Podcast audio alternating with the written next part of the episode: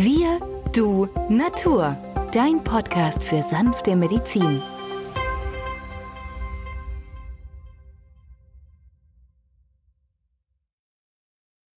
Hallo und herzlich willkommen zu Folge 79 von Wir, du, Natur, deinem Podcast für sanfte Medizin.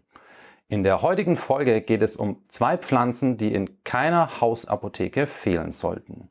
Mein Name ist Benjamin Hartlieb, ich bin Osteopath und Heilpraktiker und mit mir am Mikrofon ist wieder der Arzt, Biologe und Chemiker Peter Emrich. Hallo Peter. Hallo Benjamin. In Folge 67 haben wir uns schon mit dem Zitronenbaum beschäftigt, der in der Knospenmedizin sehr erfolgreich eingesetzt wird. Heute wollen wir uns zwei weiteren Pflanzen widmen, in der Knospentherapie sehr wichtig sind. Zum einen ist es die schwarze Johannisbeere und die Heckenrose. Die Knospentherapie oder auch Gemotherapie geht auf den belgischen Arzt Dr. Paul Horry zurück. Er hat sie bereits 1965 entwickelt und vorgestellt und sie ist heute bzw. seit 2011 auch in der europäischen Pharmakopoeia enthalten, also dem europäischen Arzneibuch und wird wie ein homöopathisches Arzneimittel behandelt. Dabei handelt es sich nicht um homöopathische Arzneimittel, denn diese Knospenpräparate sind nicht potenziert. Bei den Chemotherapeutika handelt es sich um Knospen, die in einer Glycerinlösung lediglich eingeweicht werden, damit die Trägerstoffe in diese Lösung übergehen können. Die Präparate gibt es von vielen Herstellern und sie sind eigentlich auch weltweit üblich und erhältlich. Wenn euch die Chemotherapie interessiert, dann achtet beim Kauf darauf, dass es sich nach Möglichkeit um hochwertige Bioprodukte handelt. Peter, dann lass uns mit der Johannisbeere beginnen. Was ist denn an der Johannisbeere so bedeutsam? Ja, Benjamin, die schwarze Johannisbeere, Ribes ja der Botaniker sagt, ist eigentlich von allen Chemotherapeutika die stärkste entzündungshemmste Pflanze. Das heißt, überall zu Beginn einer akuten Entzündung kann man Ribes nigrum, also die schwarze Johannisbeere, zum Einsatz bringen. Egal ob die Entzündung im Kopf, Brust, Halsbereich oder auch in den Extremitäten innen oder außen ist, die Entzündung wird durch Ribes nigrum verbessert. Denn in alten Büchern wird sie auch verglichen mit dem pflanzlichen Cortison. Und Cortison, wissen wir heutzutage, wird aus der Nebennierenrinde ausgeschüttet, wenn der Körper eine heftige Infektion zu besiegen hat. Wir setzen die Johannisbeere dann ein, um die körpereigene Heilkraft zu mobilisieren. Wenn man die Inhaltsstoffe von der Johannisbeere anschaut, dann steht im Vordergrund natürlich das Vitamin C.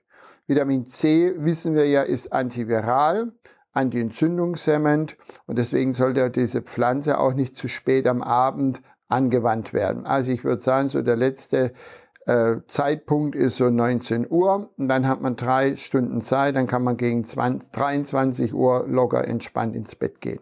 Also nicht zu spät am Abend anwenden. Aber Untersuchungen ergaben tatsächlich, dass hier eine Reihe von B-Vitamine vorhanden sind. Also B1, 2, 3 und 6. Wir haben aus Vitamin E ein wichtiges Antioxidant für die Gefäße und auch ein Schutz für unsere Muskeln beinhaltet.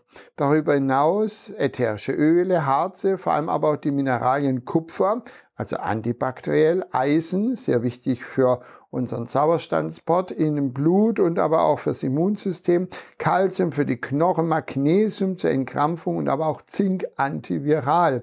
Also du siehst, nicht umsonst hat man schon in alten Traktaten die schwarze Johannisbeere, die ja auch zur Familie der Grausularia 10, den Stachelbeergewächsen, gezählt wird, hoch im Kurs. Denn damals wurde die schwarze Anisbeere angewandt bei Vergiftungen jeder Art. Das war so Bücher aus dem 18. Jahrhundert oder 17. bis 18. Jahrhundert. Damals hatten die Menschen ja noch kein Antibiotikum.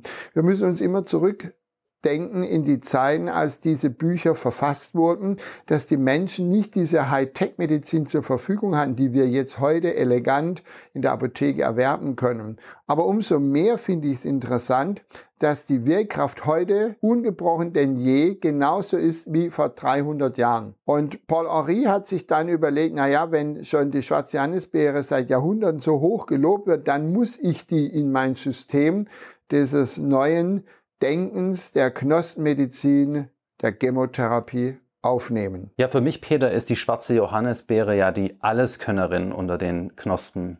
Ähnlich vielleicht wie, wie der Reishi-Pilz beispielsweise, den wir ja auch in einer der letzten Folgen besprochen haben.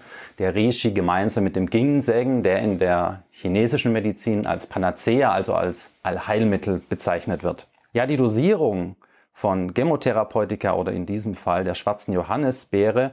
Man nimmt zweimal zwei Milliliter oder 40 bis 50 Tropfen im Idealfall vor dem Essen, morgens und mittags und speichelt dann die Tropfen ein bisschen so im Mund ein, bevor man sie runterschluckt. Oder eine bessere Wahl, man sprüht sich das Mazerat mit einem entsprechenden Sprühkopf täglich dreimal mit je drei Sprühstößen in den Mund. Ja, Benjamin.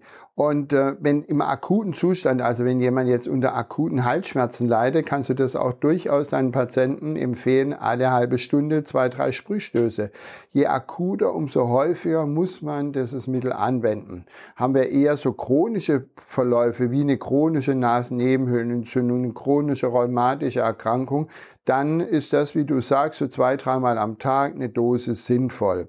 Ich habe immer wieder festgestellt, dass sehr viele Menschen unter einer stillen Entzündung, die ja auch in der modernen Medizin als Silent Inflammation bezeichnet wird, äh, erfolgreich eingesetzt werden kann.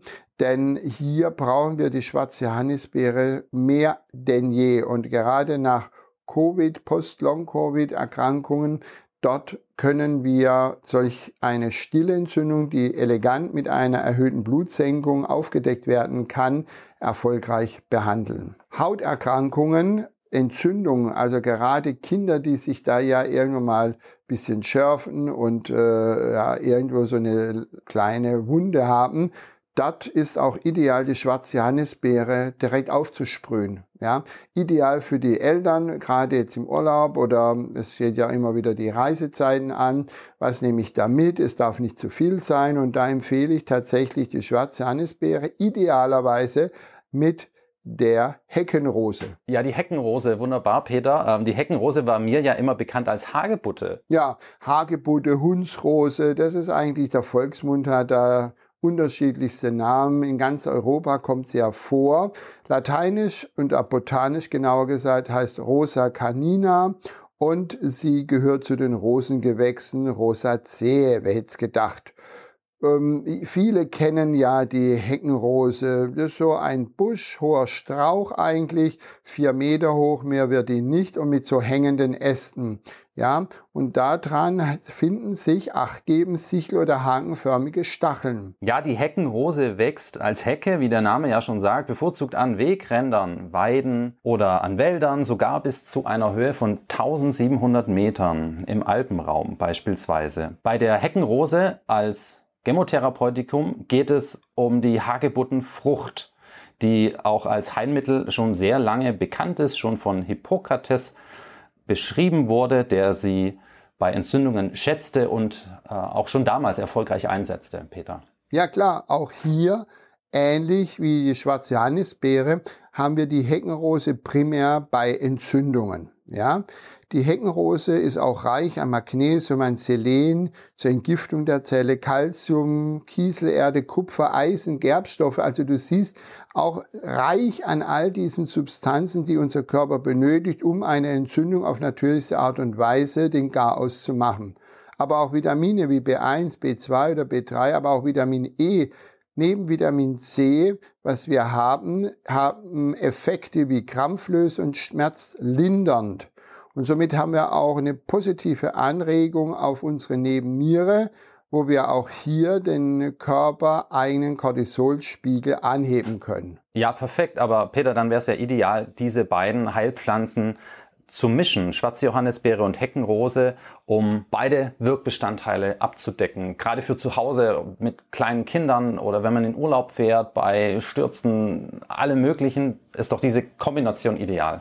Eben, und das ist das, was ich junge Familien mit an die Hand gebe, ob Erkältungen, mal Kratzen im Hals, mal Ohrenentzündungen oder an der Hautverletzungen, Sturz, ideal. Und das ist das, was wir haben. Wir haben hier natürliche Substanzen ohne Gewöhnungseffekt, krampflösend, schmerzlindernd, antientzündlich. Was will man denn mehr? Und das ist genau das, was junge Familien suchen. Natürliche Substanzen, die wirkungsvoll sind und sich seit langer Zeit bewährt haben. Damit danken wir euch fürs Zuhören. Wir hoffen, euch hat diese Folge gefallen und, und wenn ihr eine Frage habt, Anregungswünsche oder Kritik, könnt ihr uns gerne eine E-Mail schreiben an wirdunatur.online.de, zusammengeschrieben wirdunatur.online.de und wir werden gerne in einer der folgenden Sendungen darauf eingehen. Ebenso freuen wir uns über ein Abo bei Spotify oder 5 Sterne bei Podcast oder wenn du diesen Kanal abonnierst bei YouTube, egal wo du diesen Podcast hörst. Tschüss. Ade.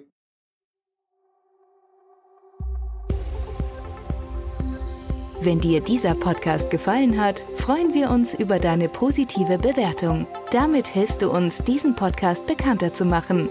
Wir danken dir dafür.